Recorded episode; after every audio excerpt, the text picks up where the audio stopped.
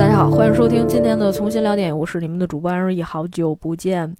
呃，在节目开始之前呢，还是要提示给大家，如果你是第一次听我们的节目，如果你只想听到跟标题电影相关的一些内容，请你打开 show notes，我们会标记一个时间段，在那个时间段里面呢，你就会听到相应的节目了。那么提示结束之后呢，话不多说，我们还是先来 update 一下我的近况。我真是想扇自己一嘴巴。我上个星期刚说完，我说：“哎呦，最近这段时间挺闲啊，工作比较自由，不用天天去公司。”说完之后，转个星期我就上公司上班去了。然后呢，就其实这段时间也确实还是在休养生息啊，还是在养病。我这胃又不行了。总之啊，这一年到头来啊，好像一直在往医院跑。祝福大家都身体健康吧，哈。所以我今天这一集说话也没有那么用力，有些时候如果说的到位不到位的，请大家多多包涵。这个星期还是去院线看了一部影片，哈，这个确实是拿了一张赠票，是张默导演的《拯救嫌疑人》啊。嗯，嗯空山老师给了一颗星，我给了两颗星。我觉得原著应该还是一个相对来讲可以看的一个内容。电影呢，确实是不值得进电影院去看。我其实没太明白，就这样的片子翻拍的意义在哪儿？首先，你其实，呃，从他的人物关系上来讲，还是整个这个案子来讲，都不可能放到大陆这样的一个环境里面，因为这样的话是完全过不了审查的，是吧？呃，这个比如说啊，有一些公职人员出现一些问题嘛，然后都不是说特别正面。所以你这个肯定是不能放在国内来上的，这个关系到尺度问题哈。就是如果你看了你就知道，但是你你也不要有这个好奇心。如果你真的有这个好奇心呢，请你保持这种好奇，直到它上流媒体的时候，你再在那个网上看一遍就行了啊，没有必要去支持它的票房。毕竟你看大家的选择还是对的。我今天看了一眼，上映十七天。嗯，目前票房才一千万，这个是我觉得最近也不算是大制作，但是现在这个档期也没有什么太多好的片子，它怎么就能票房卖的这么差？也肯定是有原因的吧，对吧？咱们接着说这个版权的问题。首先，这改编难度呢，其实就比较大哈，特别是这个审核上面有难度。OK。好，你不管是放到这个东南亚，还是放到香港，放到另外一个环境里面去，但是你又不跟观众明说，所以就导致整个这个戏呢有一种脱节的感觉，张小斐一看就是一个内地人，而且张小斐特别像是一个从基层里面出来的那种特别朴实无华的一个女性形象。你让她去一个呃带有资本主义性质的一个地方，然后去当有名的一个律师，她整体的气质和形象就不符。当然，演员其实也挺努力的，因为这个剧情毕竟有多重的一些反转，而且呢，有一些比较快节奏的一些这个设定，对吧？包括他去查这个案件，有一些悬疑线，相对来讲呢，其实需要演员演出的时候，并不需要就是太多的那种技巧，内心戏并没有很多，他，但是他需要。演员的这种灵光一现，虽然它是一个商业片，你想让他把握的这个尺度，实际上演员是可以做得到的。但本身他的这个气质呢，就可能跟这个角色并没有那么的贴。然后呢，再加上我觉得中国的不管是编剧也好，导演也好，都有一个问题，就是大家对于这个庭审戏啊，实在是我觉得。太缺乏一些必要的基础知识啊！我觉得这个也是没办法，因为很多时候，像我觉得《拯救嫌疑人》这种戏吧，很大程度上它很像一个行活儿，就是说可能让你。对吧？一个月、俩月的时间，或者你一个星期就要写出来一个大纲，你根本就没有时间去做这种相应的准备工作。但是你最起码，你最基本的这些庭审的一些内容一定要掌握清楚，就不要搞得非常的自我。因为你看过很多庭审戏的时候，你就会知道，就那庭上那个辩论呀，大家那个逻辑呀，实在是太不清晰了。有一些时候，人家法官都已经要求你了，不要再继续说了，你就非得跟那儿讲，特别要命啊，非常要命。这个戏拖的到后面也很难看，而且有一些剪辑点，包括剧情的那些安排，嗯，有一些回溯的戏码，不应该在这儿回溯的，在这儿突然出了一段回溯，就这个回忆回忆的莫名其妙，而且这个结尾的时候吧。哎呀，结尾也非常的突兀，然后把整个戏的这个主题啊，全都给翻转过来了，就是让一出好戏变成一个烂剧本儿。我实在是不能理解哈，完全不能理解，我也不懂为什么非得要拍这个戏啊，这个剧本儿改的稀烂稀烂稀烂的。虽然我也没看这个原作到底是什么样子啊，但是现在这个版本确实是太差。这个所以庭审戏哈，庭审戏回到刚才我们说的那里面，今年最差的一个例子，我在电影院看的就是《最后的真相》。那个是庭审戏的最差标配啊！检察官自己都不知道自己在说什么，每次律师一张嘴，黄晓明演那律师一张嘴，阚清子就懵逼了。一个检察官完全不知道自己要说什么，面红耳赤跟人家争的啊，就跟那个你去菜市场跟人家打架一样，就突然之间觉得自己没理了，理由站不住了。那你之前收集那些证据呢？对吗？你别跟他那儿急赤白脸的说呀，咱又不是说在那儿宣讲，你就是真实的上那儿去辩论去，咱也不能这种水平。还以前是打辩论、辩论队儿的呢。我真的是，我跟你说，他不要拉低我们大学里面辩论队儿的那些同学们的那些水平，那都是相当高的。不信你们就随便小破站里面找一段去看一下啊，精彩程度可见一斑。我跟你讲，非常的厉害。比任何一个电影里面那庭审戏要好太多了。大家实在不知道怎么去写台词的时候，要不然你就看两场辩论，你抄一点都可以啊。千万不要写的那个什么律师一上去了，嘿，我跟那儿讲的啊，振振有词，跟那儿讲那个呃演讲一样。你是有陈述的时间的，加上你们是是不是有交叉辩论的这个时间，加上你要知道国内的这个法律制度什么样的，然后香港那边什么样的。咱不说那最后真相，咱就说这个拯救嫌疑人。整个嫌疑人里面都结尾临了临了的，女律师都赢了官司了，能救自己小孩了，非得跟法官大人说：“法官大人，我还有几句要说的。”然后在法庭上啊，慷慨陈词。我当时想，谁给你的脸呀？是吧？就你是主角了，你就非得上来，我想说这么两句，怎么怎么样的？什么那个赶上那个毒舌大壮了，是吧？我记得《毒舌大壮》当时出那一段的时候，就让我觉得我就翻白眼。但是呢，毒舌大壮是因为本身它就是一个讲律师的戏，而且呢，它很多的这个案件其实并不是整个这个故事的核心。我觉得啊，很多时候它还是讲这个公正的，因为它是讲这个底层草根怎么样去推翻整个有钱人的这个阶层的，是吧？就是一个平民阶级打有钱人圈层的这么一个事儿，所以它可能在后面的时候要有一个慷慨激昂的这么一个点。从戏剧逻辑的角度上来讲，我能理解这件事儿。但是对于像《拯救嫌疑人》这样的戏来说，你前面就是一个悬疑戏码，而且呢，女主的目标非常明确，你是一个女律师，你要做的事情就是你要拯救自己的女儿，是吧？因为别人绑架自己女儿，你才接的这个案子。没有说到这个案子结束了，你突然就是醒悟了，觉得说，你看，啊，就是不应该冤枉一个好人，怎么怎么样说这些话，又开始代表公正、代表正义了。我就觉得这完全没有必要。而且开场的设定的时候，这女律师说打官司一直都能赢，说啊，我从来不给那种个有罪的人辩护，什么这种话一听就不是一个法律专业的人出来的，对不对？那法律讲究的是程序正义呀，你最基本的都不懂，你就别写这个剧本，就是真的是一点儿一点儿这个法律常识都没有。这是那个拯救嫌疑人啊，我就说这些，不用去看了。然后另外一个戏呢，也是我觉得最近啊，我这个我我有一个非常大的一个感触，就是大家还是应该多看好片子啊。我每一次都在给大家扫雷，是保护你们的乳腺，好不好？不要每一次都非得去进电影院看那些让你生气的片子。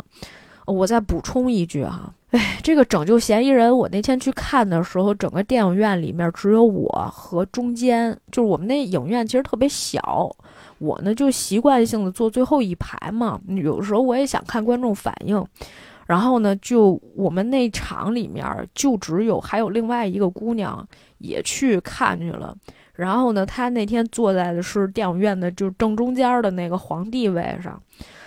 等我看完了，我真的是我一直就憋着一口气，我就唉声叹气。一出字幕，我赶紧走。我看见前面那姑娘，跟那儿哭，唉，我当时就想，真的吃点好的吧。我真的每一次啊，我看完一个片子，但我发现这个不管是评论上面也好，还是现场观众这些反应，就让我觉得我跟他看的不是一个戏。当然，我也能理解，因为观众啊，他会每一个人心中有一不同的哈姆雷特，对吧？所以呢，就是他可能看到的是那些自己打动自我的那些点，但是其实这这不是电影里面他主观的去传达出来的，不对，它不是电影里面客观传达出来的，而是你主观感受到的，甚至是你想让自己感受到、你想让自己感动的一些点。而并不是这个电影所传达给你的，所以有些时候就是，咱们也不要求说大家都得看出来一个电影的好坏，但是我就真的有时候觉得我也挺无奈的，就是我们看到的都不是一个世界，但是我的朋友跟我的观点不太一样，就是他每一次看到有那种不同的观点和不同的人，他就觉得世界真奇妙，你知道吗？我心说你这儿看《世界奇妙物语》来的是吧？但是我的心情就是觉得说，哎，我总是想找到同温层，因为找到同温层其实对我来说是一件比较难的事情，甚至是比如说，不管是在我的。生活当中的这种环境里面，还是说我的工作环境，还是说，呃，我在线上交的一些朋友啊，能够完全的对一个影片有相同的观点，其实是不太容易的一件事情。我希望能够找到同温层，然后最后就变成了花束般的恋爱，是吧？OK，啊，这个自我吐槽和吐槽别人结束了啊。下一个要吐槽的对象是最近一段时间呢，我在上一期节目的时候我也讲过，说最近有一部台剧比较火，叫做《此时此刻》，对吧？我也不知道是我的这个大数据实在是太推给我这些东西呢，还是它确实已经火到这种程度，因为小红书每天都在给我推。我觉得小红书的这个大数据的搜索能力实在是太强了，可能是绑定了微信，所以我基本上每一次在跟朋友聊完了之后，聊什么呀，就突然之间一下子就完全就推送给我，特别快。嗯，此时此刻我整个片子都看完了，我可以非常负责的告诉大家，就是这个十集的剧里面没有任何一组的 CP 能让你磕得起来。而且没有任何一组的情感故事能让你感动得住，甚至是有些时候，就是我看到很多的，我刷了不少不少的评论，大部分都是差评，甚至有一些人说到，就是说你玩玩手机，因为这个这个剧集也不太需要你动脑子去看，但是你刷完了手机，然后你放下了，你再看这个剧，你就根本不知道到底讲了什么。甚至是有些时候，你认真看了这一集的剧，你也不知道它讲了什么。这一集剧差不多四十分钟、五十分钟，将近一个小时的这个故事。啊，不管是从嗯这个剧作的角度，还是说你讲一个小故事的这种角度上来说，你怎么着不得有个起承转合，对吧？哪怕你是一个三五分钟的短片儿，人家都能讲得非常的精彩。但是你用一个小时的时间，然后浪费了这么多的卡司，甚至是一百个小时，呃，十个小时，对不起。十个小时的时间去讲了十个故事，然后这十个故事没有任何一个故事有什么特别鲜明的一些特点。即便在开头的时候，每一集的这个单元剧它都有一个标题或者一个主题，但实际上这个主题跟这个戏没有任何关系，甚至是像最后结尾的时候又重新起的一个名字一样。嗯，所以我就觉得建议大家封杀杜正泽这个编剧。下次如果你再看到台剧是这个人当编剧的，你一定要小心了，要格外小心了哈！啊，不然的话，别怪我没拦着你吃屎啊！你自己小心点儿。嗯，然后最后再说两句感慨啊，我们就进入今天节目的主要内容了。呃，我上个星期的时候听了空山老师的节目。然后他们的节目已经做了三周年了，人家特别认真啊。他的目标就是要做到整个这个影评界的第一，是吧？他因为他说他发现自己就是马马虎虎做的那些节目啊，他不认真准备，是吧？他都能碾压百分之九十的目前的这些影评类的播客节目。就我我不是嘲笑他，我觉得他说的是对的，他真的说的是对的，所以我觉得他现在做的确实很好。嗯，我听完了他整期节目，我整个人就觉得特别的感动，特别想支持这个空山老师，因为他现在也是处于一个嗯告老还乡的一个阶段，而且就是有很多人都还蛮关心他的这个。经济状况呢？这个，比如说像做这个播客，是不是能够呃这个收支平衡啊这些问题？但实际上他是没有办法去保证的。所以你看，他家里发生了很多事情，然后呢，他又搬回了老家。嗯，我觉得其实做播客还是非常不容易的，所以我希望大家还是能够去多支持一些这些呃做播客的主播。当然，我觉得有一些播客能够呃自负盈亏，然后能够恰到饭，也是一件值得令人高兴的事情。但是本身我觉得更重要的是，千万不能因为恰饭这件事情呢就。降低了自己的节目的质量和水准啊！我确实是最近听到有一些播客恰饭恰多了以后，我并不喜欢听他们的节目了啊。虽然也没有取关，但是呢，我是觉得我就不太想继续去关注了。但是呢，空山老师的节目一直是越做越好的，所以我觉得我也还是诚意的，然后给大家推荐这个节目啊，大家可以多去听一听。然后他当时说到了一个问题啊，就是他说到关于，嗯，就是他做这个播客的时候，永远不会跟片方还有制片方什么宣发这些去合作，然后以保持自己影评的这种独立性。我觉得他这一点真的做的真的太厉害了，这一点非常难以保持，而且就是因为这个原因，他有很多饭他掐不上了。我自己其实本身是一个非常边缘的一个从业者。也说不定哪一天，如果真的踩上了哪一脚的，嗯不是踩上了狗屎，是那个 哪天突然走了狗屎运，然后又跟一些比较有名的一些编剧或者导演，然后或者一些制作团队去合作，那么前期我是不是曾经骂过人家？然后就是将来是不是也有这么狗的一天？这个实在是不太好说。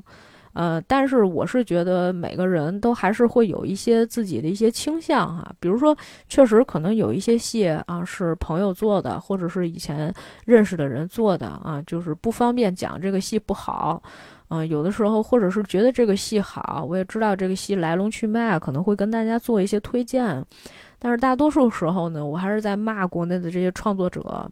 嗯，但是呢，我一方面去骂他们，但是另一方面呢，我又觉得说，其实他们也都很不容易，因为我也是一个边缘边缘的呃行业工作者，所以其实我还是能够理解他们的艰辛的。嗯，所以就是我的身份，其实某些时候也是很尴尬的。就是我骂嘛，我也我也觉得我有的时候骂的不是特别痛快。我特别羡慕之前有一个同事，那真的是不仅结交了一堆好朋友啊，而且骂的非常的犀利，非常的狠啊，说看不上谁就看不上谁。但是还是一样的，就是免不了哪一天你还是得做狗，对吧？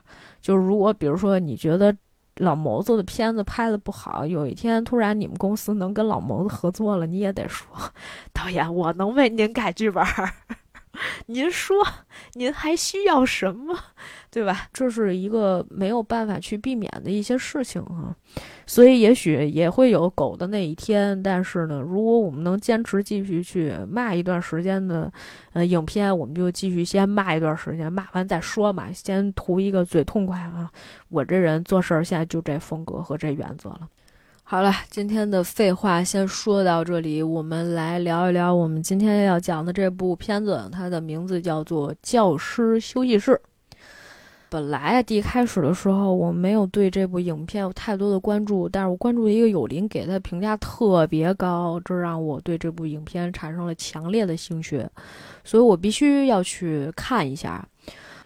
教师休息室呢是一部德国影片，作为一个欧洲国家的影片，大家应该知道，每一个不同的国家，欧洲的国家，它的风格是非常非常鲜明的。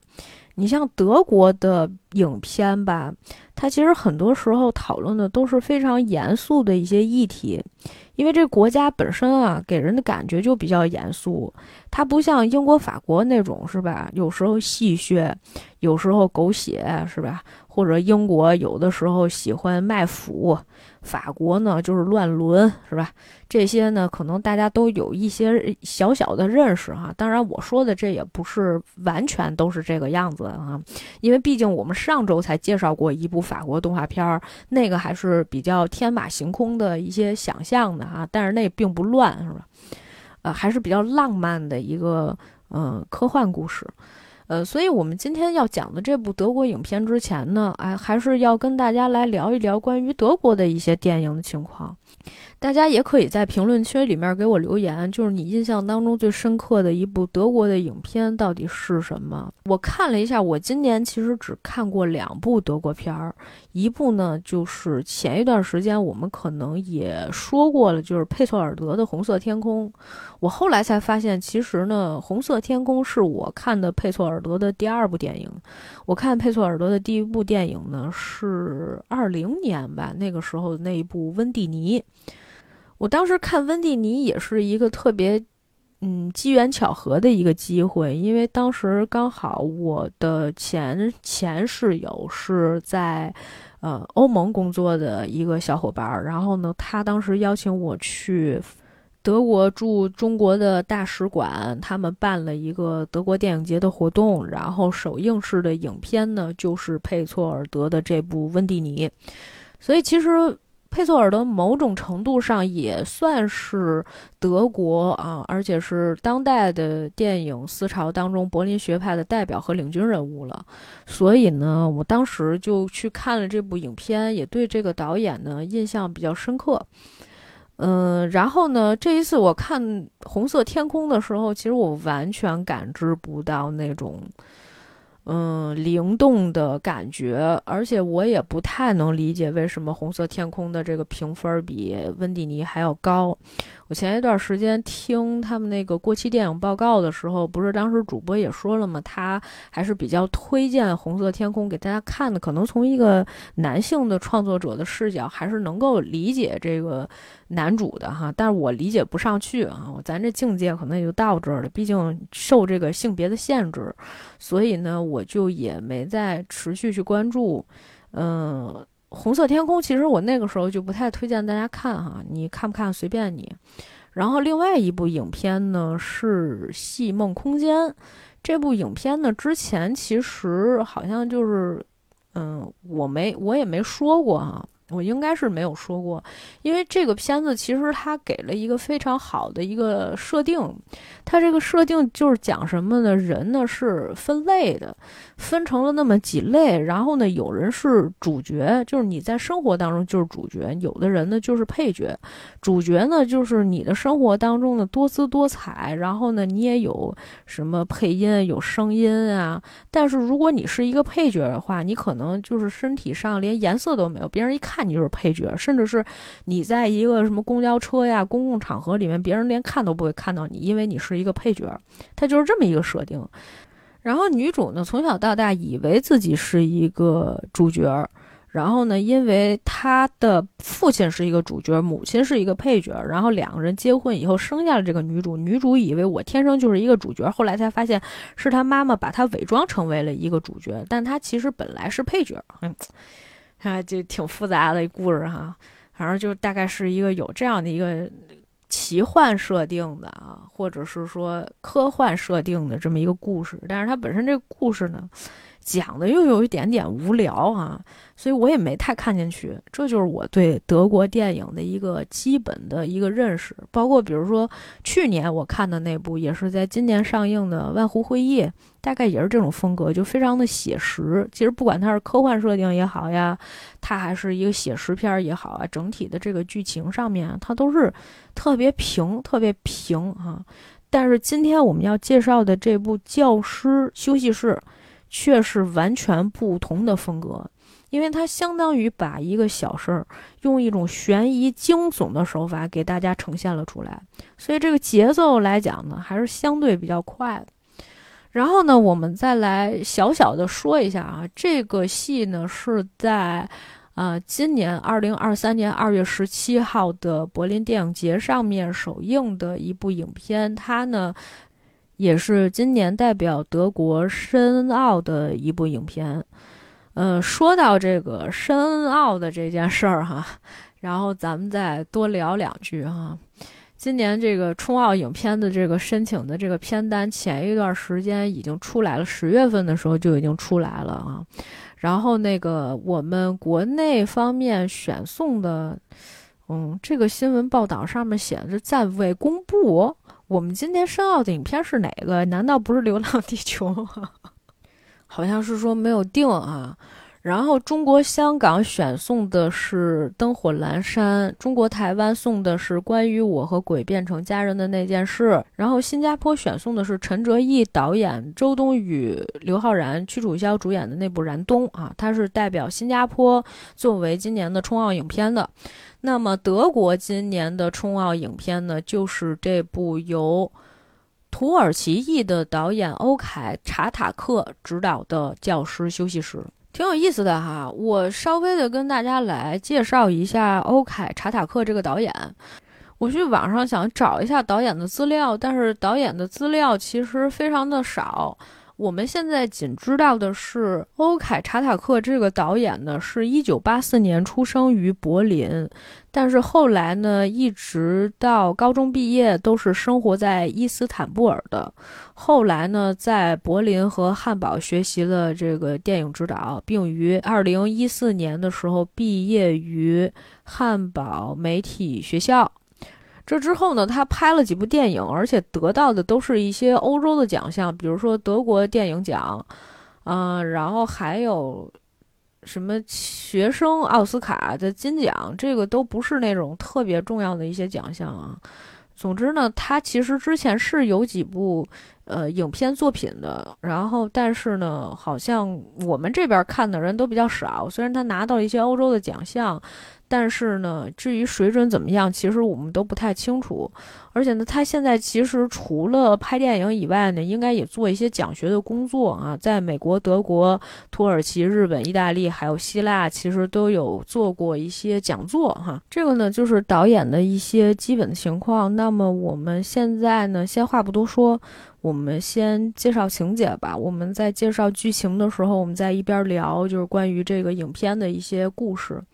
其实这个影片从该开场的时候呢，就是非常急促的这种，应该是小提琴的这个音乐声，非常非常的短促。一个女老师在接完了一个电话啊以后，然后去到了一个老师的这种办公室啊，他们那地儿其实类似一个教务处，在这个教务处里面呢，就有几个老师，当时呢就叫住了两个孩子，一个男孩一个女孩过来问话。其实老师跟学生的关系本身就是不对等的哈，我们也不在这儿建立一些这样的设定哈，只是你在看的时候，你会慢慢发现这里面的一些关系。当时呢，这男孩跟这女孩呢，实际上是班级里面的两个班长，老师就讲了，说这个学校里面啊，现在呢就是。我们现在只需要你们告诉我们有没有什么可疑的人，或者有没有什么一些异常的事情。其实直到这一刻开始，我们还不知道学校里面发生了什么。那么我们也就不再卖这个关子，我们可以跟大家来前提先讲一下学校里面最近发生了多起的失窃案件，而且呢，这个好像有愈演愈烈的这个程度哈。比如说学校里面不光是丢钱，甚至是有的老师说学校里面丢了一千支笔，一千支！当时那老师还在那感叹说：“谁家好人拿一千支笔去干嘛去啊？对吧？”反正就出了很多的这种偷窃的案件，但是呢，从来没有抓到过任何一个可疑的人员。所以呢，他们就打算从学生干部这儿开始问起，是吧？问问你们最近觉得，呃，同学们有哪些人感觉表现有一些异样呀？或者你们有没有哪儿觉得不对的呀？孩子就说没有啊，我们都觉得都挺正常的。他说没关系啊，你告诉老师，老师会把这件事情保密的。他们觉得这个时候的学生好像还是在为了包庇自己的同学，而没有把事情的真相去说出去啊。然后呢，老师就说那要不这样啊，他就那男老师拿出来一个花名册，拿了一支笔给这学生，就说你要不就直接我。问一个，你说是或者不是，你点头或者摇头，这就跟你没告状一样吗？就咱也不知道这是怎么糊弄谁呢？这，然后呢？但是呢，学生也没有说出来任何一个可疑的这个人。但是这个女老师啊，其实刚开始的时候是非常非常的不适应的，因为呢，其实在这个故事的介绍里面有非常清晰的这样的一段说法，这卡拉瓦诺瓦克。是一个年轻的体育和数学老师，这是他在这所文法学校里面的第一份工作。因为他具有非常良好的这种理想主义的作风，所以呢，他在新员工当中呢是脱颖而出，大家呢都对他印象比较深刻。其实第一开始的时候，你也能感受到他跟学生的关系呢也还是可以的，而且教学水平也 OK。因为刚刚进入这个一开始的这个情境里面，大家都是跟着这个女老师的视角去走的。这个卡拉这个姑娘，然后呢，这个女老师明显的感觉到，就这教务处的老师在干这件事儿的时候，没有尊重学生的意愿。他其实呢，就小声的嘟囔，因为他不能完全的去反抗这些老师去做的这事儿，他也不可能教学生、带领学生去反抗。他只告诉学生说：“你们如果不愿意讲，或者你们没什么可讲的，你们完全可以拒绝。就这不是一个说强制你去一定要去做的一件事情。其实说白了，你现在做的这件事情，就相当于你去揭发你的同学一样，对吧？”在这，在一个自由的资本主义社会里面，怎么会发生这样的事情啊？这万恶的资本主义，哈，一点都不自由。他们那些自由都是虚伪的，都是假的，是吧？所以这个时候呢，啊，大家还是不知道这个小偷是谁。可是呢，德育处的老师当时并没有放弃任何一次机会。于是，在有一次，这卡拉正在上着半节课的时候呢，就突然有人敲门进来啊。这几个人就跟那个平常那个，你知道以前就是那种肃清的时候查那种学生违纪现象一样过来几个人。当然，这里面还不涉及到其他的什么安全部门啊，什么其他那些呃公职人员哈。他们就直接说了：“说那个不好意思，大家需要你们都离开自己的座位，我们要搜查你们所有人的这些东西。”翻着翻着呢，就翻出来一个叫做阿里的同学，他那儿有一个挺大的一个钱包，钱包里面有好多钱。他们就想让这个孩子解释，说你的这些钱到底是哪儿来的。本来这个阿里啊，平时就是一个调皮捣蛋，而且学习不好这么一个孩子。那既然出现这种情况了哈，学校也开始怀疑他了。这女老师也特别无奈，学校直接就把家长给请来了。来了这俩家长呢，一看女的那裹一头巾啊，男的穿的那个衣服，啊，是那样的衣服啊，咱也没法形容，我不会形容。一看呢，这俩人就不是传统意义上的这种德国人啊，比较像哪儿人呢？比较像那种中东来的人哈。然后呢，先说吧，学校里面出了这样的问题了，是大搜查，完了把这个父母请这来了，人家家长就说了，我们就是多给孩子点钱呀，他想买一个什么电脑游戏，说要送给他一个表弟还是谁过生日，怎么怎么着，我给他的钱说的也挺清楚的，说怎么了，多给他点钱，有钱犯法是吗？然后人家就说不是说我们在调查最近的一个事情是吧？然后呢，他这个比较可疑，怎么怎么样呢？其实说到这儿的时候呢，这个家长其实本来已经就不太乐意了，所以呢，这个时候卡拉这个女老师呢就开始其实已经是代表学校说道歉了，说不好意思，不好意思啊，麻烦您了，又到这儿来了一趟什么的。这个时候，校长才开始说啊，是有点抱歉啊，但是态度上面呢也是比较坚决的。第一开始觉得我们是有理由找你们孩子或者找家长来配合调查，来说一说你们家孩子哪来这么多钱呀？他可能有这个偷窃的嫌疑啊，这样。然后最后呢，这个孩子的父亲呢，其实从头到尾，第一开始的时候就没说话，后来呢就开始用这个应该是土耳其语在跟他的这个老婆做交流。然后最后呢，这个校长说了一句：“他说您最好还是用德语说话。”然后这孩子的爸爸呢，才突然之间说的：“说我们家孩子从来不会偷东西，我管得特别严。如果我们家孩子要偷东西，我打断他腿。”大概就这意思。说完了呢，就站起来，领着自己家媳妇儿跟孩子呢就走了。其实呢，这已经不是简单的一个孩子的一个偷窃事件了啊！他从某种意义上来说，本身就是这个少数族裔是不是受到了歧视的这样的一种呃感觉了哈。而且就非常有意思的一点是，我后来才发现说这个，因为我第一开始的时候看第一遍和看第二遍的时候，我都不知道其实这一对中东的父母到底讲的是哪儿的语言。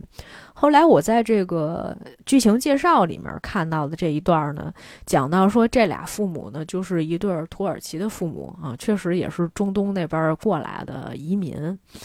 嗯，其实说到这个移民问题啊，确实是一个比较大大的一个问题。呃，中东移民呢，虽然在德国其实还是人口众多的，因为你在这个系里面你会发现，就这一个班里面可能大概有那么三四十个孩子，然后就有那种裹着头巾的那种小女孩过来，是吧？跟老师说话什么，一看的就是那就是打扮上面，这就是中东家庭里面的孩子，就不可能是一个日耳曼民族出来，就德国呃自己的这个。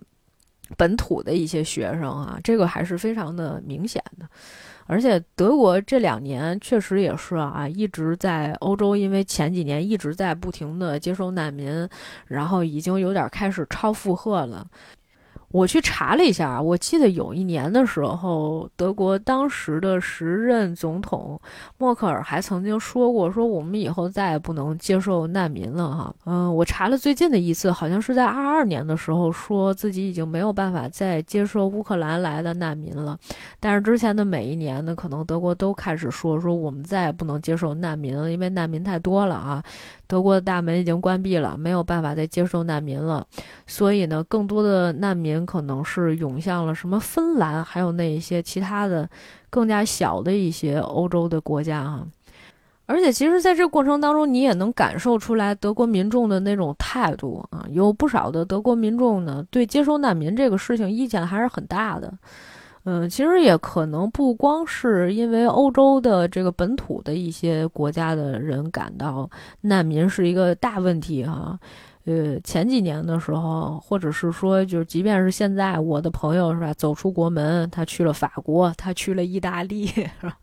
他看见了吉普赛人，他看见了各种少数族裔的这种什么中东人，下意识都会觉得这还这国家太脏乱差了，是吧？不管是巴黎还是罗马这地儿，是吧？小偷成灾。包括我一八年的时候，那个时候去布达佩斯，然后街上也有那种像是吉普赛人，他就那种打扮。但凡那种人，嗯，就是。走在街上，当时碰碰了我同学一下，我同学下意识反应赶紧看包啊，因为那边确实是有很多这种，你也不能说完全的这种人家就是 racist，因为确实是就是这种人特别容易做这种偷窃的一些事儿。嗯，我前两天在豆瓣上也看见有一个友邻，他就说。他在意大利，然后他就拍那几个人，说一看这几个人就是当小偷的。这女的我看了好几天了，为首的，就她坐在这个地铁上嘛，她就来回扫人，而且呢，这早上起来在地铁上面正开会呢，怀孕了，知道吗？特别容易就是偷东西，可以掩盖她一下。总之啊，这个确实是少数族裔，特别是这种移民啊、难民啊，特别容易引起就是别人的一些歧视。然后呢，就是我刚才说，呃，有一些德国的民众就表示说，天天这工作上税，结果都是在养难民的孩子。然后难民来了以后呢，又玩命生孩子，所以最后呢，德国这民族可能就直接变成少数民族了。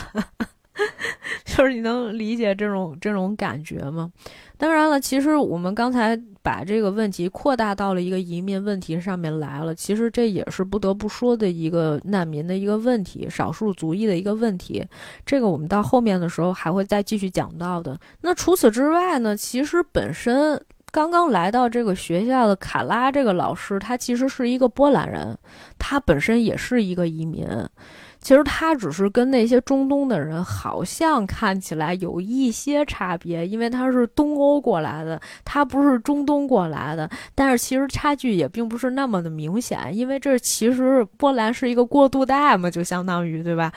但是怎么说呢？就波兰其实还是距离德国可能相对来讲比较近一点。你看土耳其呢，就离着，呃，德国比较远一点。但是土耳其呢，又连着什么叙利亚呀，就是什么伊拉克呀，什么以色列、约旦，就是那种经常打架的那种地儿，是吧？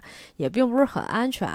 跑到德国来，确实是一个不错的这么一个庇护的一个机制。人家家里面可能也确实是有点钱才能去德国的，也不是完全的没有钱。但是说白了，对德国人来说，有些这种就是土地主。但是波兰不一样，波兰是真的穷，你知道吧？东欧有一些国家呀，它没有太多的那种支柱产业，嗯。呃，但是具体情况咱也没有那么了解啊，咱就不说这么多了。总之呢，这确实是一个问题。但是回到前面这个，咱们说了好多移民问题啊，回到抓小偷这件事情的本质问题是什么呢？是因为老师们都觉得哈，应该做出点什么行动来避免更多的损失。因为其实这个时候啊并没有施加什么外部的压力，也没有，比如说家长找来说：“哎呀，我们家孩子天天丢东西，是吧？你们得查出来这个小偷到底是谁，或者是说，哎，咱们找警察，是吧？说说这个到底是谁，也没这么说过哈。所以呢，这个时候呢。”其实从卡拉的角度上来说，他是不太愿意用这样的一种方式去调查孩子们的。每一次当老师们坐在一起，不管是私下这种休息，还是开会时的聊天，他都觉得孩子不应该接受现在这样的调查，因为现在这种调查吧，它某种形式上吧，就非常的官僚制度，或者是说是有一种。好像系统的这种压迫，它一点不自由，一点不民主，你知道吧？就有些时候，老师实际上是在一个，呃，相对来讲，我们说比较强势的一个地位，就是强制学生做一些他们本来可以不去配合的事情。从他的这种理想主义的角度上来讲，或者是说从他的这种思维方式上来讲，可能本身老师和学生他希望建立一种相对来讲比较平等的一种机制和关系。但是你后来也发现了，其实或者是说你从一开始就发现，这个老师上课的时候在管理学生的时候，其实管理的并没有那么容易。很多学生啊，在上课的时候经常捣乱呀，做一些违反纪律的事情啊，或者不写作业呀、作弊这些事情，呃，都是非常难以避免的。然后，所以其实，在这个过程当中呢，老师也不知道应该用什么样的方法去处理。他其实这个时候，因为这是他的第一份工作嘛，就很多的时候，他也不知道应该。怎么样去处理这样的一个事情？可能他刚刚好是在一个自己原本处于一个学生的这么的一个状态，然后转变成为了一个老师。他其实是不能适应这种身份的转换的。他身份的转换其实有非常非常的多，比如说他之前是一个波兰人，他后来来到了德国学习，那么后来呢又定居在了德国，那么可能他也有一些不适应的地方。其实这都是身份上的一种转换，所以。所以在某种程度上，不仅仅是这个国籍或者移民的问题，在这样的一个学校里面，其实它就构建出来了社会的一个非常微小的一个呃微观的一个模型一样，一个缩影一样。所以这个时候老师是没有办法去自处的。但是他知道，其实不管是从这个国家的角度，或者是说从这个学校的角度来讲，他就是有这么一个体系和一个制度的。这个制度本身是不够健全的，这个制度甚至是在压迫普通的阶层的。但是他在这里面，他想做一些什么，但是他又好像觉得做不了什么。这样的问题，我们在现实的生活当中，我们没有遇到过吗？我们小的时候，是吧？你想一想，你上学的时候，啊，有没有遇到类似的事情？我们经常有嘛。我记得我上初一的时候，我们那个时候我们学校是一个市重点，我们班是一班，就是那种对吧？一个学校里面排名最靠前的那样的一个特别优秀的一个班。我们班有一次全全班被拉到了德育处门口罚站。呃，在午检的时候罚站，然后就有那种同学、什么学长、学姐的路过，就说：“哟，这怎么了？”也有老师过来看，哟，这怎么了？什么一个班的坐在那儿站着，就是因为什么别的班谁的那个拿了一个不知道是体育处的还是哪的一个篮球，说他们是偷的，然后呢说放在我们班了，然后就是老师就说：“那好，你们说说，你们谁知道这个篮球到底在哪儿？是吧？”你们只要知道哈，有一个人告诉我说这个事儿，你知道这个篮球的下落在哪儿，那所有人都可以回去了。或者你告诉我是谁干的，你看跟这例子一模一样。你告诉我是谁干的，你们今天就可以回去了。或者有一个人站出来承认说这篮球我偷的，那么其他人都可以走了。你难道要让大家跟你一起集体罚站吗？对吧？这例子太明确了，我当时真的我觉得我一阵耻辱。但是我那个时候有没有真的觉得我的同学干的这件事情非常羞耻呢？其实我没有，我觉得他们是在用一种强权去压迫我去接受一个原本我不需要承担的一个事儿，或者说你从来没有跟我讲过这个篮球的来龙去脉是什么样子，就像现在这个偷窃案件一样。学校里面并没有公开偷窃这件事情到底造成了多大的一些影响，同学们应该注意什么，或者是说这整件事情学校是要以一种什么样的方式和态度去对待的，他都没有公开过。然后这个时候你就让我站出来去承认啊，或者是让我去揭发同学，或者是让我自己主动去承认，你这是一种什么样的一个状态啊？怎么可能在我们这种新时代，是吧？在我们这种。新的体系和这个时代里面出现这样的一些事情，这是非常不能够让人去接受的，对吧？嗯，我觉得这只是其中的一个非常微小的一个例子啊。我相信大家也都曾经接受过。我其实看这个电影的时候，我也非常的有这种呃错位感，或者是说我有这种割裂感。割裂感就在于，我有的时候我是站在这个女老师的这个角度上来讲，因为她是一个职场新人，她不管是在一个学校里面、一个公司里面，她在一个机关，她在哪里都是一样的。她需要面对的事情就是她身份上的转换，她这个移民的一个身份，他从学校学校里的学生变成了一个老师的时候，他身份上的转换，他要面对的是，呃，学生，然后学生的家长，学校里面的其他的同事以及校长，对吧？他的领导，那么这些事情他都要怎么样去做一些处理？那么说到这个其他的这个人际关系，我们来说说这个老师。其实呢，他和他的这个同事关系也并不是特别的和谐。校长助理的这么一个角色的这么一个男同事。跟他关系好像不错，那个人应该是他的一个同乡，那个人也是一个波兰人，平常呢会跟他用波兰语交流啊，就跟他想私下说一些事儿。但是这个女老师呢又正义感特别强，她会跟他那个同事说，咱们在这种公共场合，咱们最好还是用德语来交流，你要让别人知道你在说什么，不要好像人家觉得啊，咱俩私下交流了什么一些不该讲的一些东西。然后另外呢，就是这个利本维达先生，这个人呢，好像每一次跟卡拉的观点都不太一样。这个男的呢，就是以一种对立面的形式存在于这个电影中。然后这个利本维达先生呢，就跟另外一个女老师过来找这卡拉，他们说呢，他们觉得。呃，阿里呢之前就出过一些其他的问题啊，而且呢，就是说现在学习又跟不上，所以呢，他们打算给这个孩子直接留级。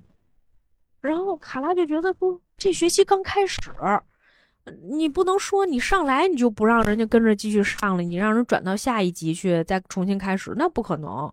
说这孩子不行，我们再带带，你们再看看，是吧？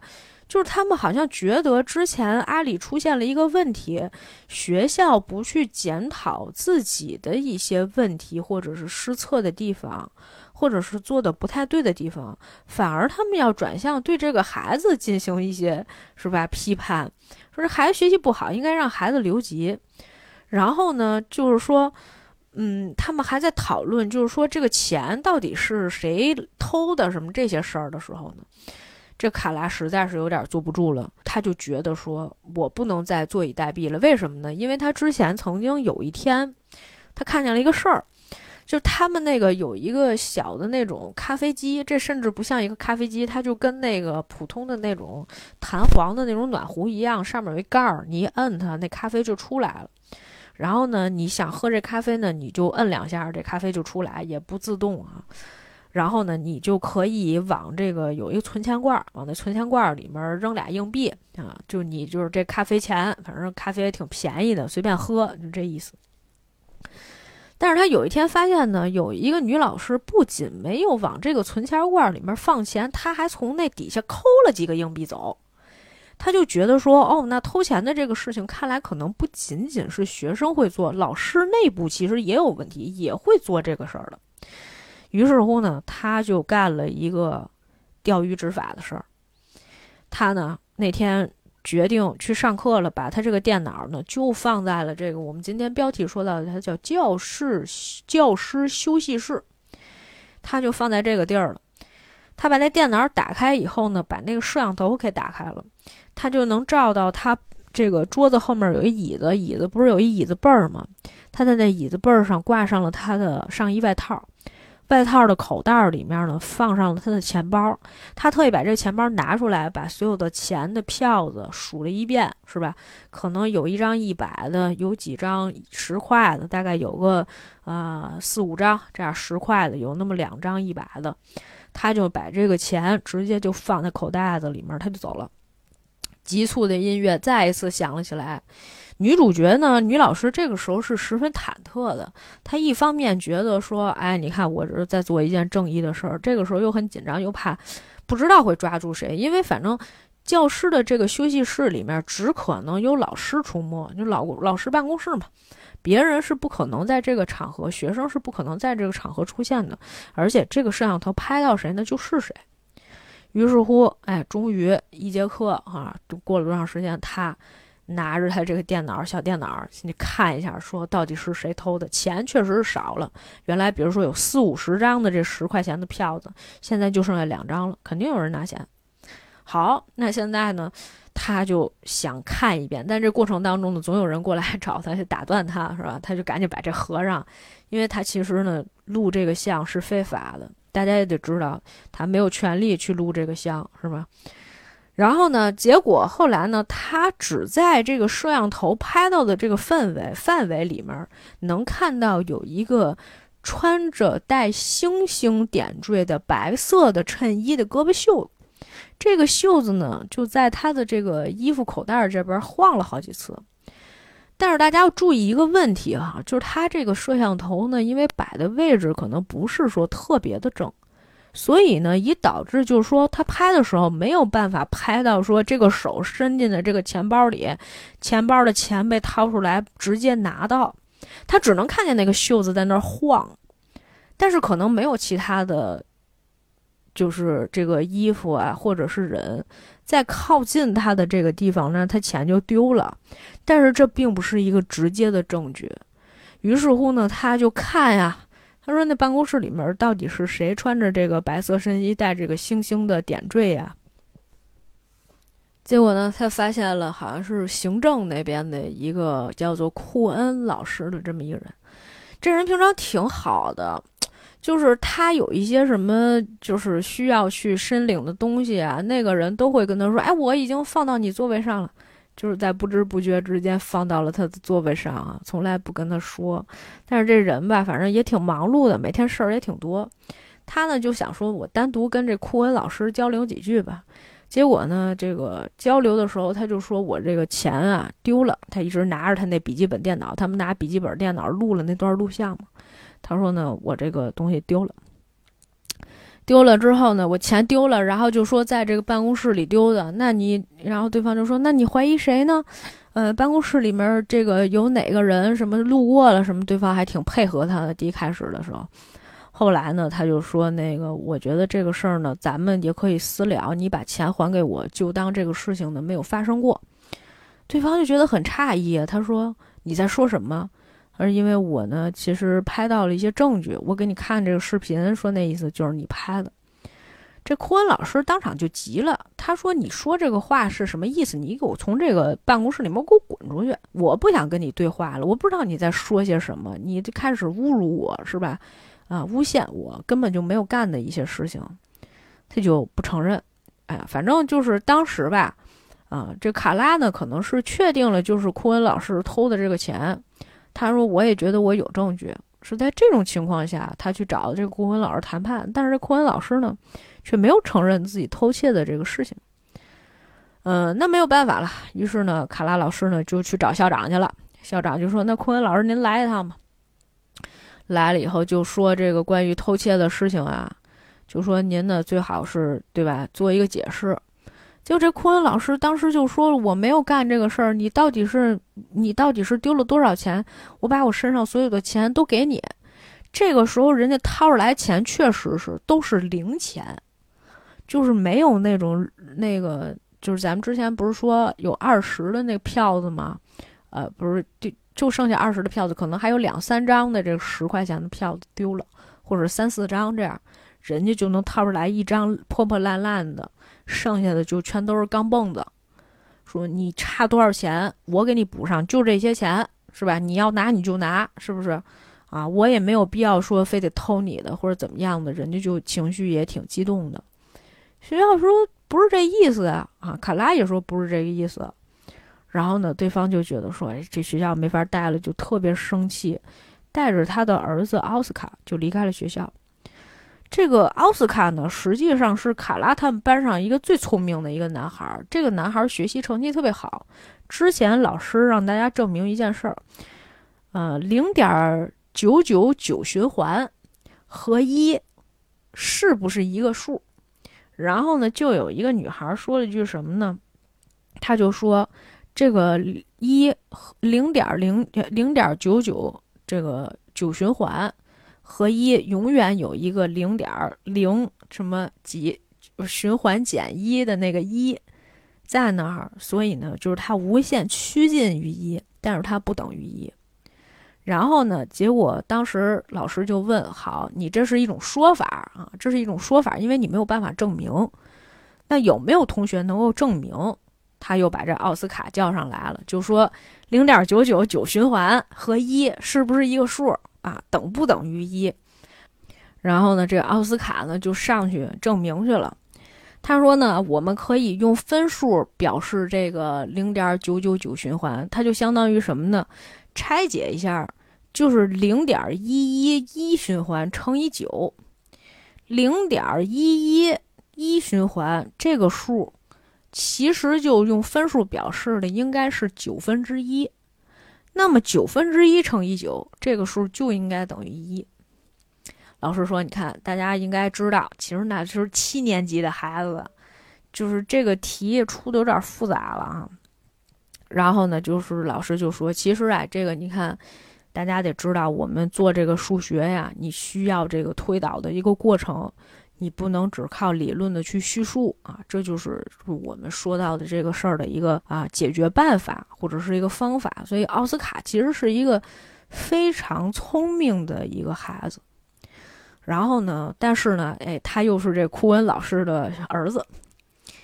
这库恩老师呢，自打那天觉得被学校就是被学校和这被卡拉老师侮辱了、诬陷了以后呢，就再也没有来过学校。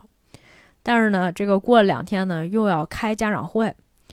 这个新老师啊，第一次跟家长们见面，于是乎呢，这个家长们呢又对他产生了一些质疑。比如说，家长会上呢，有人说老师教这个题太难了哈，孩子现在刚上七年级，自己就已经看不懂孩子的题了。这老师其实其实也有一些紧张哈。第一次开家长会肯定会遇到很多的一些问题哈，包括学生家长的一些质疑，是吧？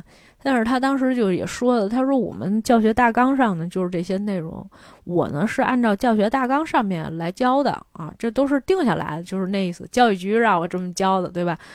我也不是说非得去教一些超纲的题目啊，这是教育局就这么规定的啊，这事儿跟我没有关系，只能说家长的这个后面这句我家的啊，只能说家长的水平太低是吧？你这会儿数学题你就看不明白了，说明这个数学太差了。然后呢，另外一个家长还怀孕了，他说我有一个问题也想问一下老师啊。说那个，我们家孩子跟我说，老师逼着他们去揭发别人。说本来其实学校里面就还挺和谐的啊，非得把我们孩子叫到办公室，问我们孩子说最近谁可疑什么之类的。我觉得就是是不是得解释一下这个问题，学校到底发生了什么？这天呢，正好外面还下着大雨。然后呢，就感觉老师就跟被困在这儿一样，天都黑了啊！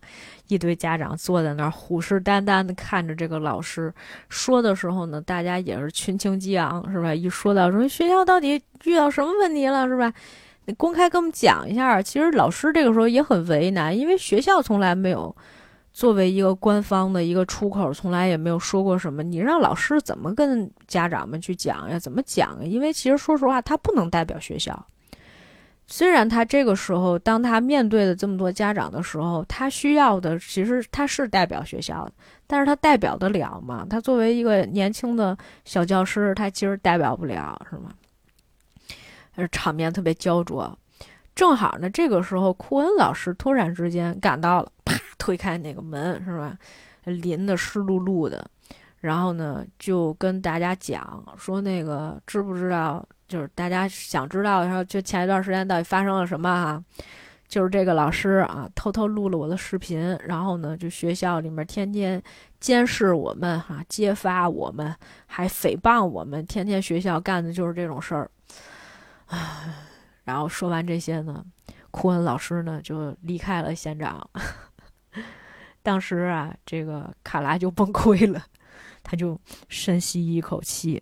走出了他们的那个教室，他脖子上一直戴着一个丝巾，他那个丝巾他直接就给摘下来了。当时他觉得呼吸不了，来到这个水池子边找了一个垃圾袋儿，把那纸扔出来，然后就开始做那种呼吸，然后简单的那种呼吸的那种练习什么的，就为了让自己赶紧把这口气儿倒过来。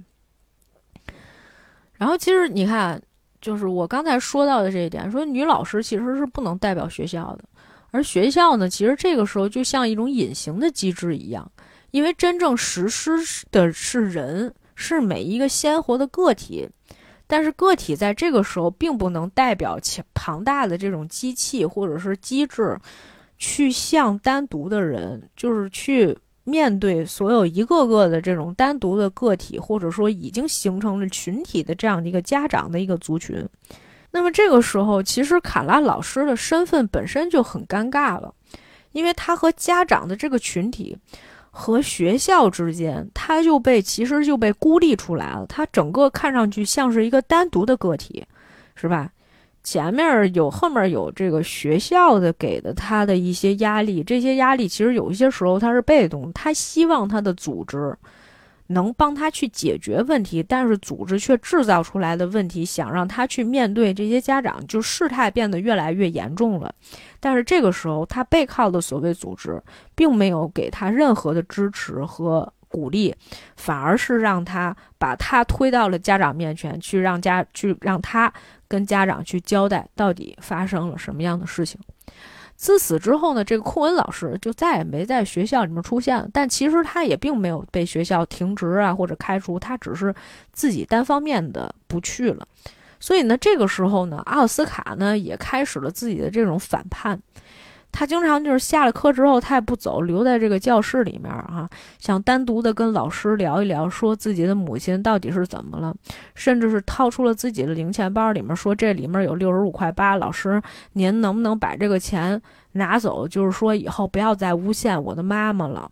老师说这根本就不是钱的问题，是吧？然后呢，就是而且就是这个奥斯卡也说了，你这个我把这个钱还给你，然后你必须得跟我妈道歉，然后就说我妈没干过这个事儿。哎呀，老师也是很很郁闷啊，他不知道怎么去解释这个这个问题，于是乎呢，孩子又要被带到了校长那里去。但是校长吧也没起什么好作用，每次这个卡拉在听校长跟别人说话的时候，就总是欲言又止。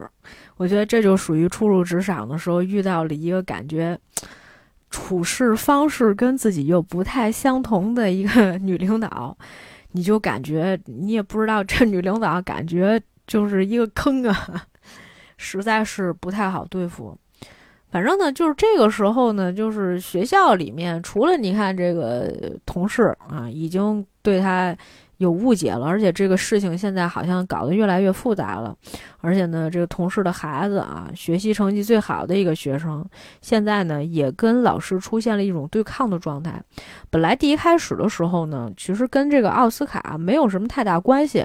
比如说，现在是他妈妈本身跟这个卡拉老师之间的矛盾，或者是他妈妈跟学校之间的矛盾，但是呢，现在却上升到了奥斯卡去跟学校去谈判、去对抗的这样的一个状态了。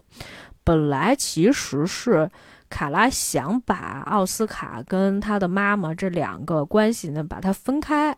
你是你，他是他，他现在就是他工作上面跟学校产生了一些磨合或者一些问题，这些问题呢还有待解决，现在也没有办法去说。你呢就好好上你的课就完了。但是呢，毕竟他和他的妈妈是这种连带的关系，所以他就觉得我不可能这样。就我妈现在也不上班了，我不可能天天的就还那么照常上课，是吧？所以呢，这个时候呢，他又开始出现了这种对抗的一种状态。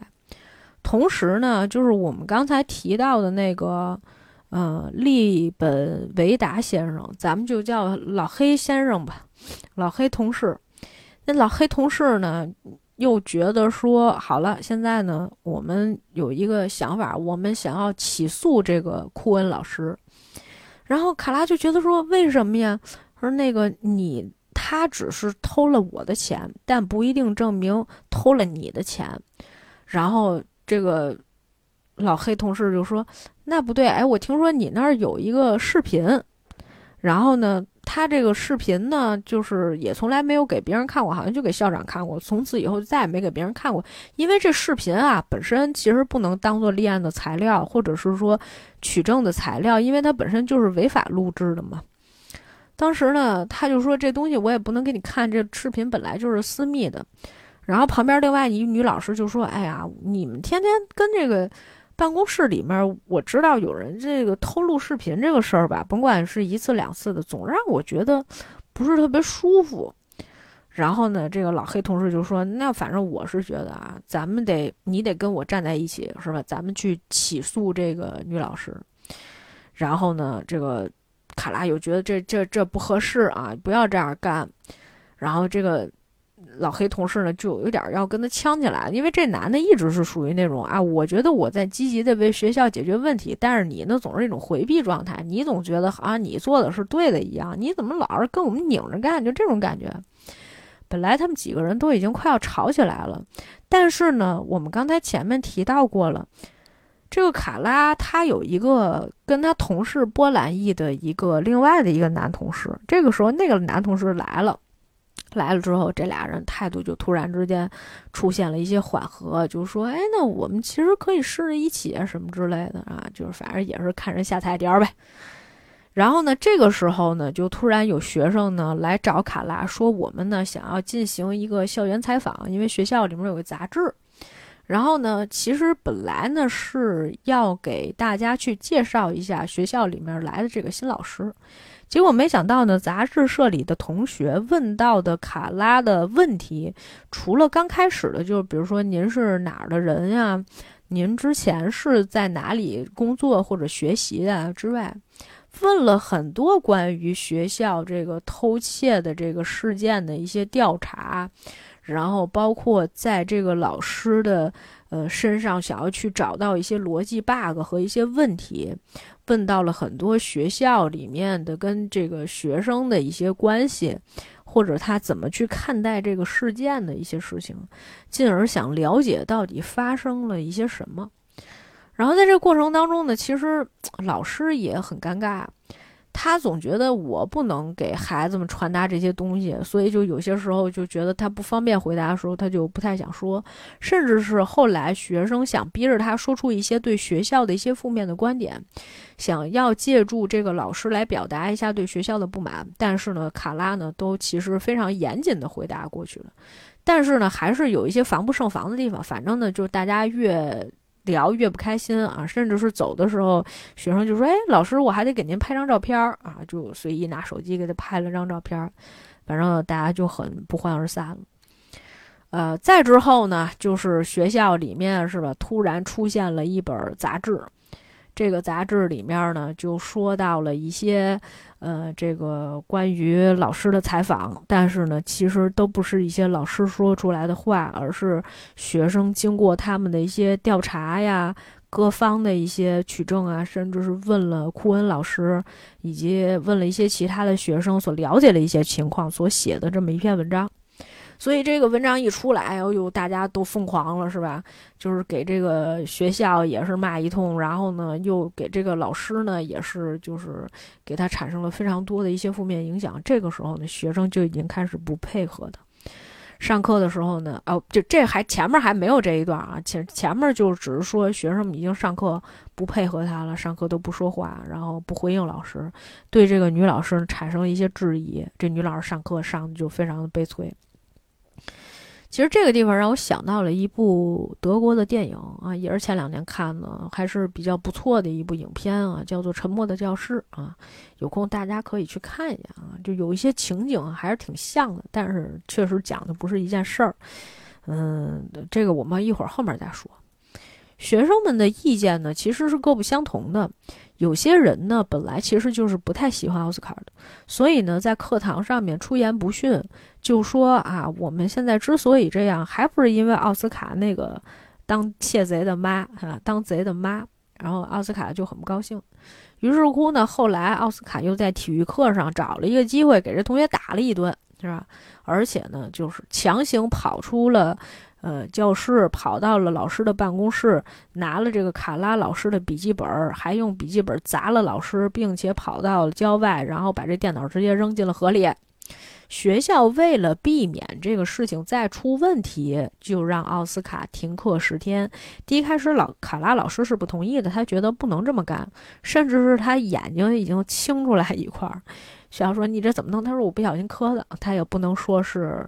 奥斯卡干的，他说：“既然自己也有问题呢，那不如我自己也离开。但是呢，学校又以目前正缺人手呀，不能让老师走了这个为理由。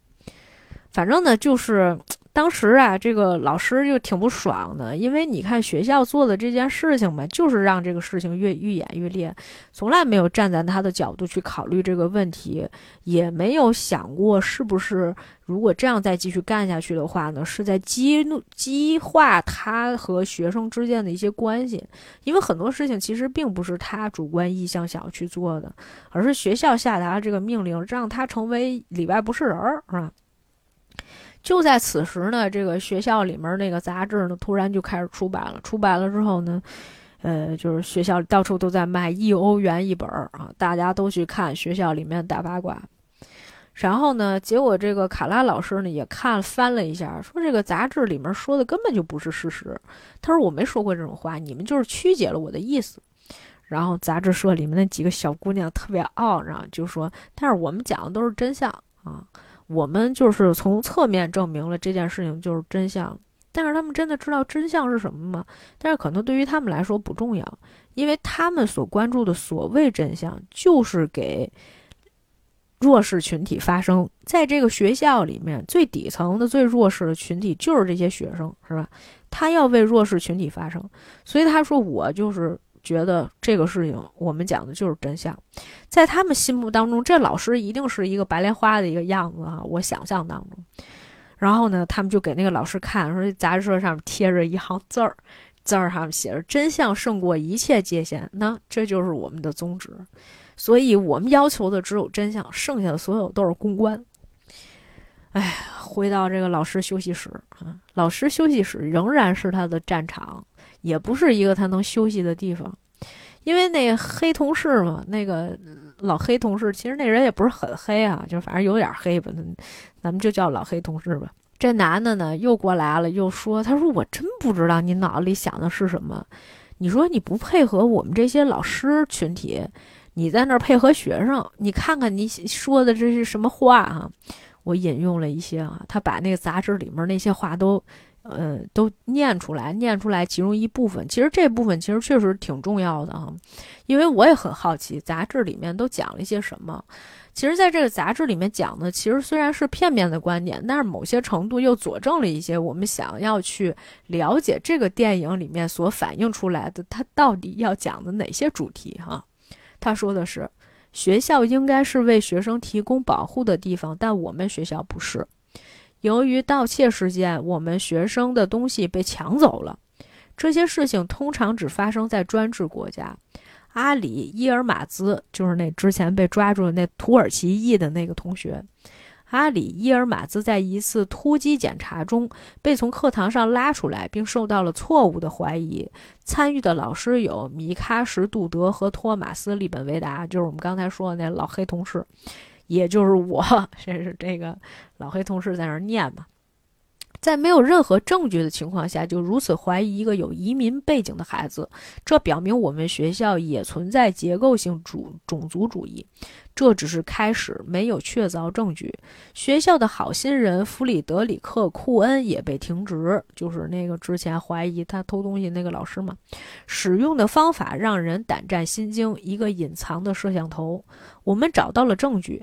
由于萨瓦克老师无法反驳我们关于秘密监控的猜测，这个哎，诺瓦克，诺瓦克老师就是这卡拉，我们这个女主角。我们与有关人员进行了交谈，库恩老师证实点点点等等。就是说白了吧，这个呃学校呢，现在就是一个非常反叛的这么一个黑恶势力一样，让他们给黑的从头黑到了尾啊。你看这个学校里面这个杂志，感觉就是媒体每天在做的各种公关，是吧？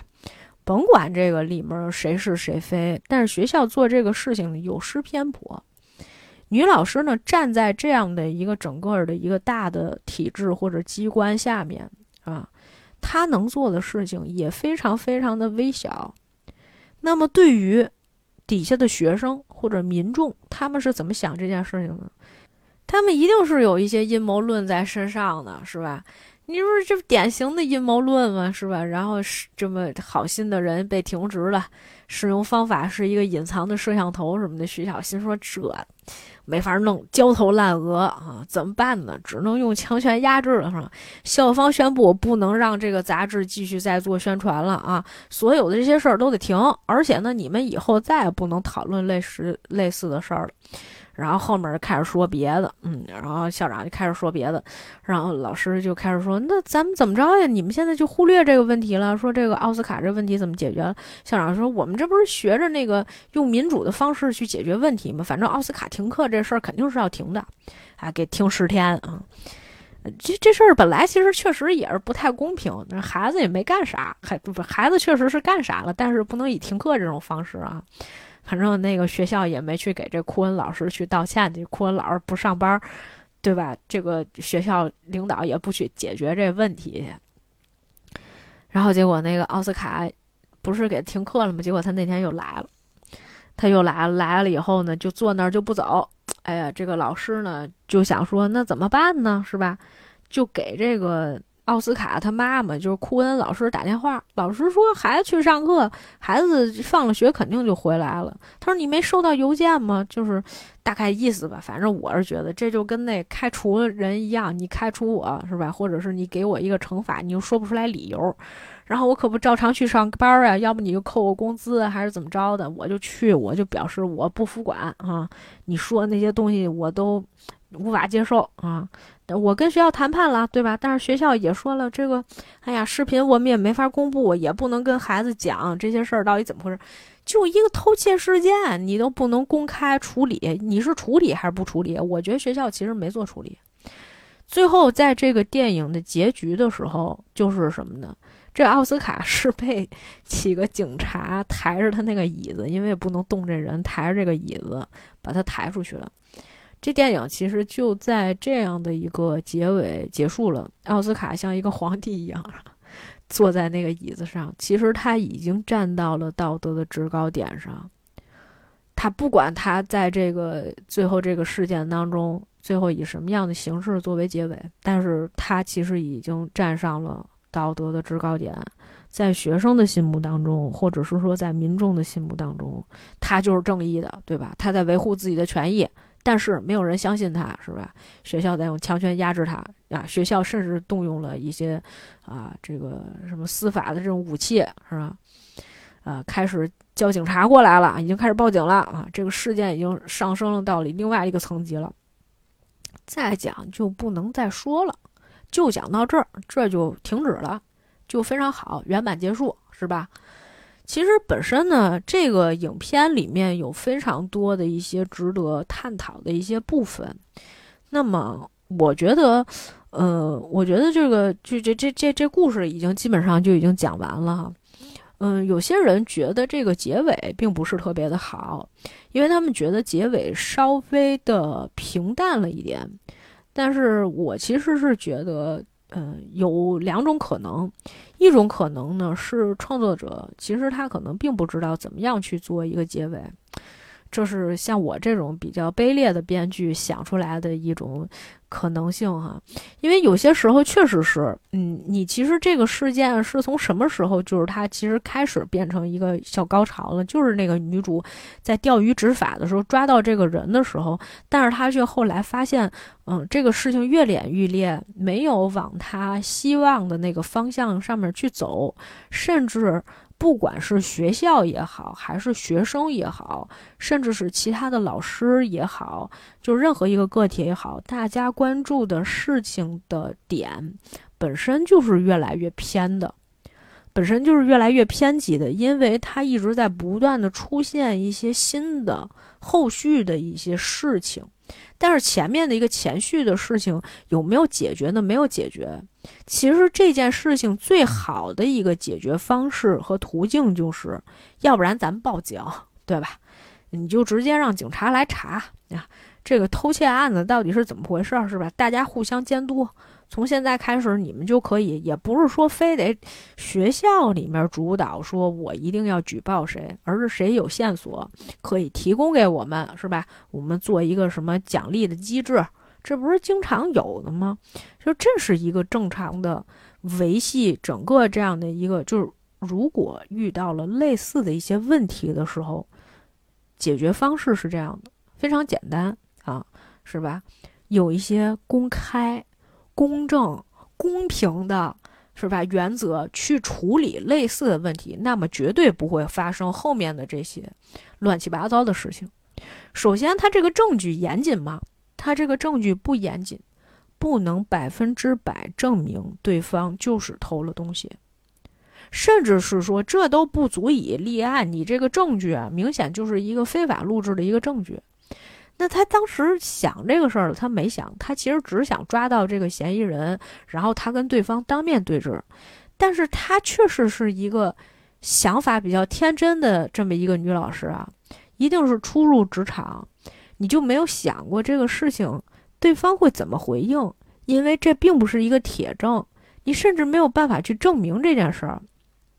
我突然想起来，我上呃中学的时候。我们上高中的时候都已经上到高三了，那个时候就是我们班上经常有一些同学丢东西、丢钱，然后呢，就是有那么两个跟我关系还行的同学，然后就跟我们班主任说了。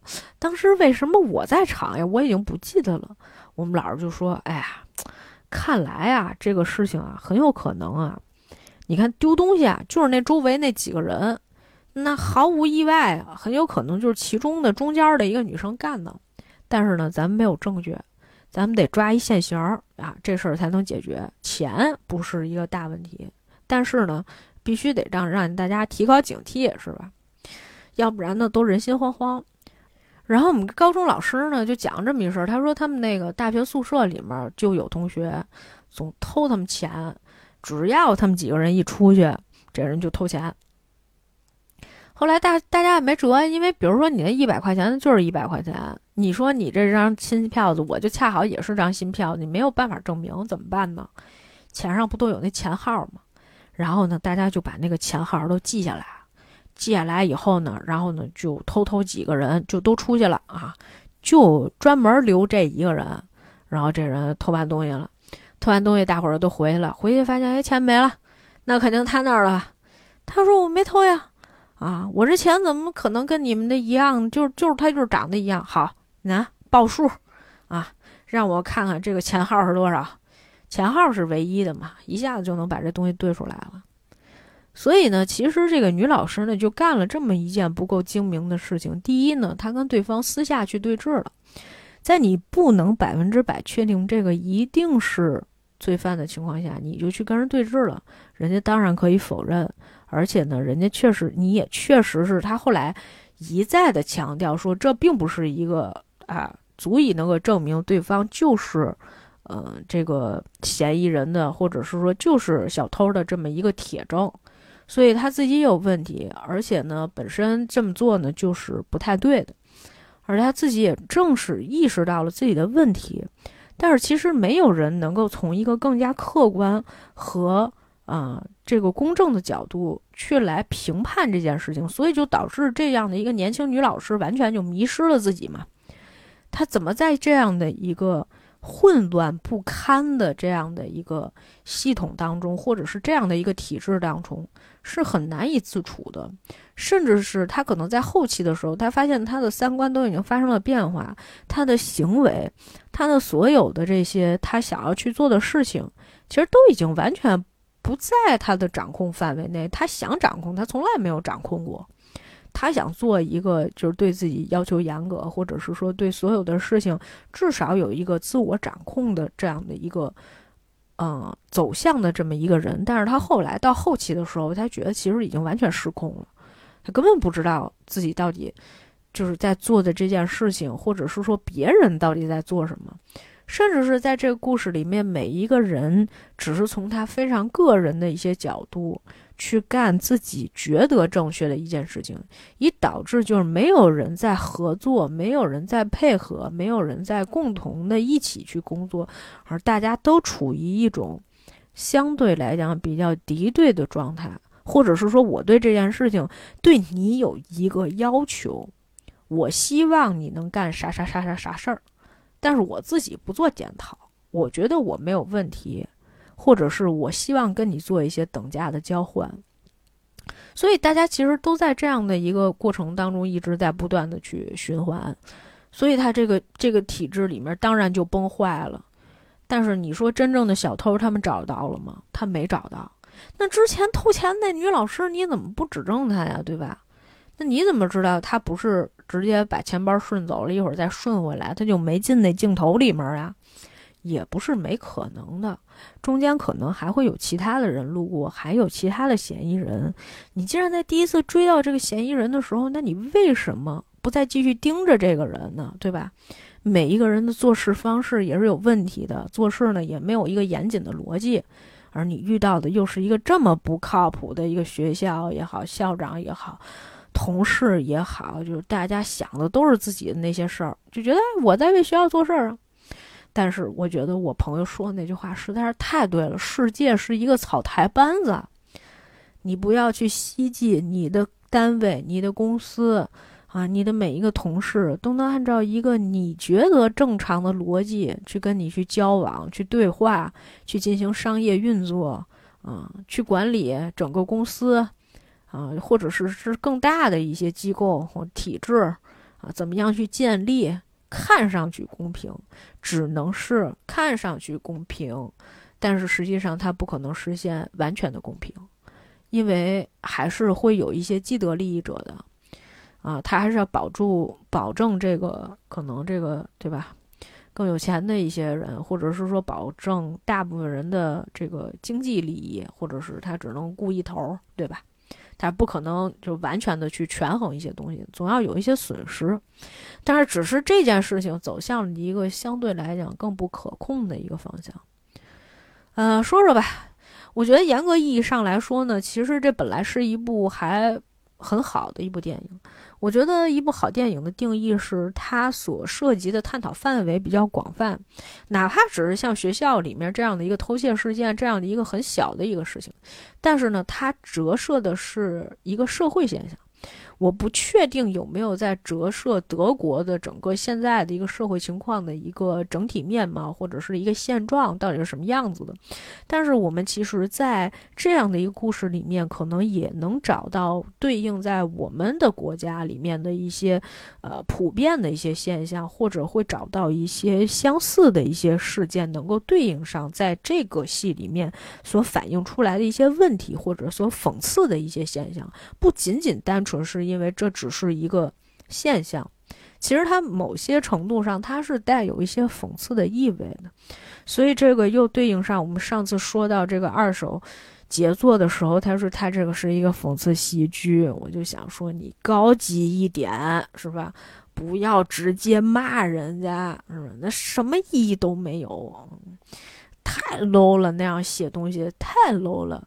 你要用一种形式去做一种包装，不然那怎么能叫艺术呢？对吧？你看看人家这个拍的电影，然后另外一点呢，就是这个片子的节奏感还是相对比较好。虽然它其实有一些节奏感是靠它的配乐去来提升它的这种，呃，比如说有一些惊悚的成分。或者是有一些紧张的成分，让这个女主角的透不过气，这种窒息的感觉，如履薄冰的这种感觉，让她的整个节奏其实快起来。如果说她，而且她的这个剪辑啊，整个也还是比较流畅的，故事的叙述，包括这个事件一步步的怎么叠加到后面越来越严重，我觉得。其实整体上来讲，哈，它都没有什么太大的问题。这是一个非常流畅的一个影片，它不像你看有一些片子，就是你容易出戏。这个戏整个看下来还是非常顺畅的。你看，基本上场景就那些，嗯，都没有说这个女老师在家里面的戏，全部都是在学校里面，在一个学校里面简单的就能拍完的一个戏份。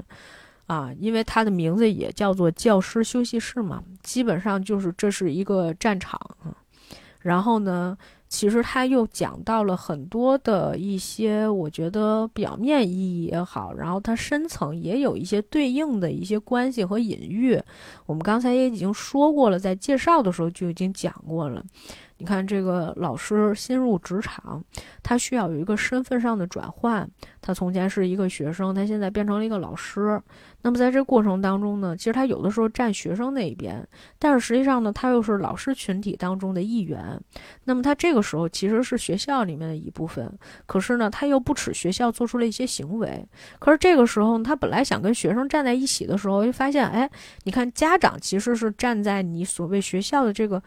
对立面上的也不算完全的对立面，只是有的时候他会对你的一些行为会进行一些评价或者是一些质疑。当他进行质疑的时候，你会发现，哎，我面对的又是另外一群群体了。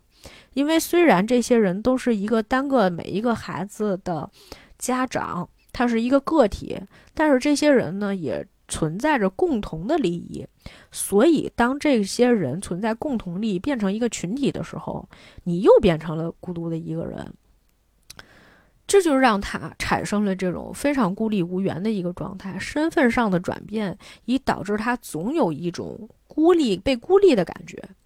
这就跟他波兰人的身份是一样的，他来到这个国家，他有没有这种归属感？这国家需要他吗？对吧？就像这个学校一样，他说那实在不行我走呗。学校就说那可不行，是吧？我们这正缺人手了，招个人可不容易了，你不可能说走就走，对吧？那学生该受处罚，处罚的要受处罚，但是这个对于学生的处罚真的公正吗？并不公正，但是它本身其实维护的只是学校的利益，并不是你这个老师本人的利益。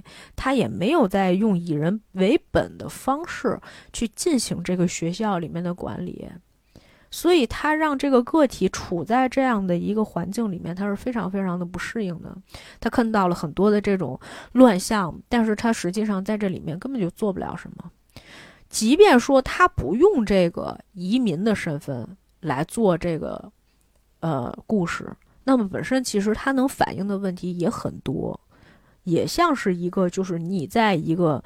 就像这种大的一个机制里面，是吧？就是学校就是一个小社会嘛，在这样的一个机制里面，学生其实已经是一个很单纯的一波人了，对吧？但是他也是，他们可能也有一些个人利益，但是同时他们会有一些集体利益。本来他们原本也是可能会互相欺负，对吧？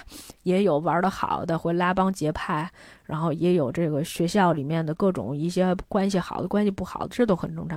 当他们在面对一个共同利益的时候，这个时候他们突然就变得团结起来了。哎，又一拨人啊，这跟任何一个社会上的群体没有太大的差别。只是你会觉得学生嘛，可能有些时候正义感很强，是吧？因为学生也很容易被煽动，嗯，所以呢，这里面其实就涉及到了非常非常多的一些更加复杂的问题。而且这些孩子是七年级，正常情况下也就十三四岁，他还没到那个成人的那个阶段，他做的很多的一些选择，呃，看上去其实还没有那么成熟啊。但是实际上，他已经有了自己的一些思想了，甚至是其实，在这些七年级的孩子身上，或者是更高年级，反正只是中学生这些人的身上，你已经能看到这个社会的缩影是什么样子的了。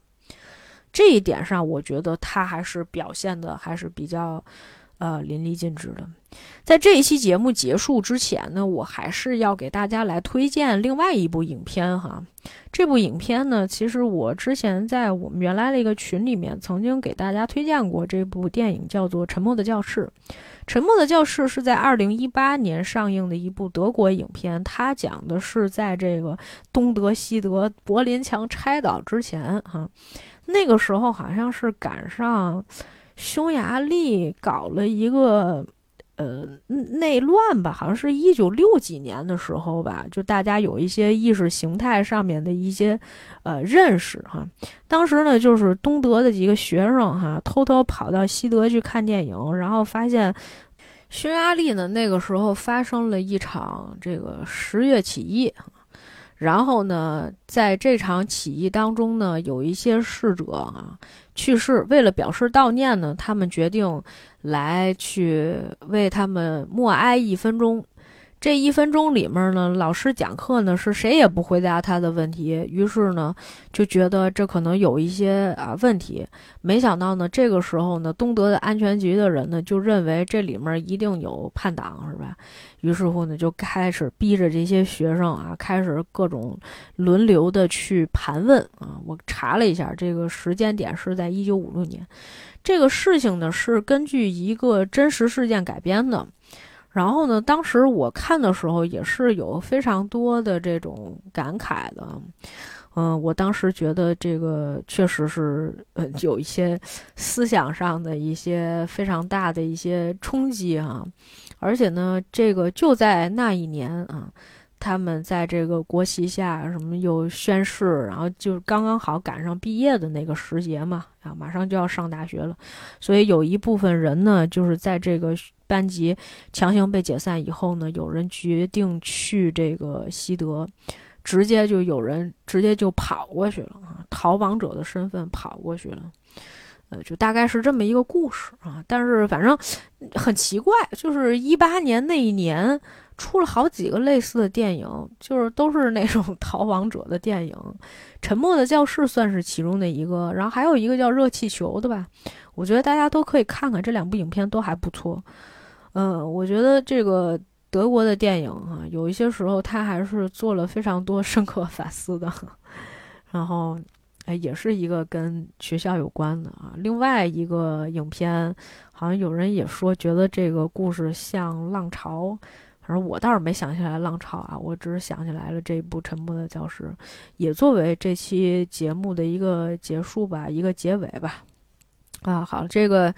这期节目就是完完整整介绍了一部电影。如果你有什么想说的，或者想要跟我们去做互动的，或者有什么样的一些问题，或者想推荐电影，都欢迎大家给我们，呃，私信也好，留言也好。你可以在喜马拉雅、小宇宙、网易云音乐、QQ 音乐以及泛用型播客 Podcast 的收听我们节目。同时，欢迎你关注我们的微信公众号“重新聊电影”。以上就是今天节目的所有内容，感谢大家的收听，我们下次再见。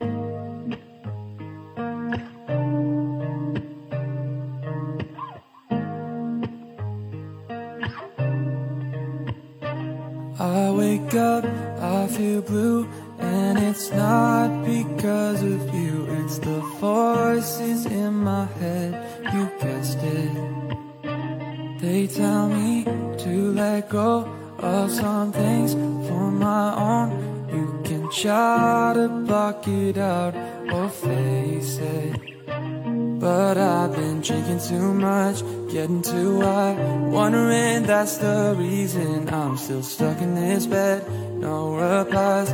Maybe I just need a break from all that I am, all that I was. Take a step back and just breathe. Cause I don't wanna be a letdown. Wish that life would just figure it out for me. Cause I'm reaching out my hand now. Oh, oh, wish that I could just find me some sympathy. Putting up my fences. Trying my best not to knock them down. Everybody wants it to be somebody in this big town. But I'm tired, I'm upset. I can't get out my head. You say that it's so cool. What am I doing instead? Drinking too much, getting too high. Wondering that's the reason I'm still stuck in this bed. No replies. Maybe I just need a break from all that I am, all that I was. Take a step back and just Cause I don't wanna be a letdown. Wish that life would just figure it out for me. Cause I'm reaching out my hand now. Oh, oh, wish that I could just find me some sympathy.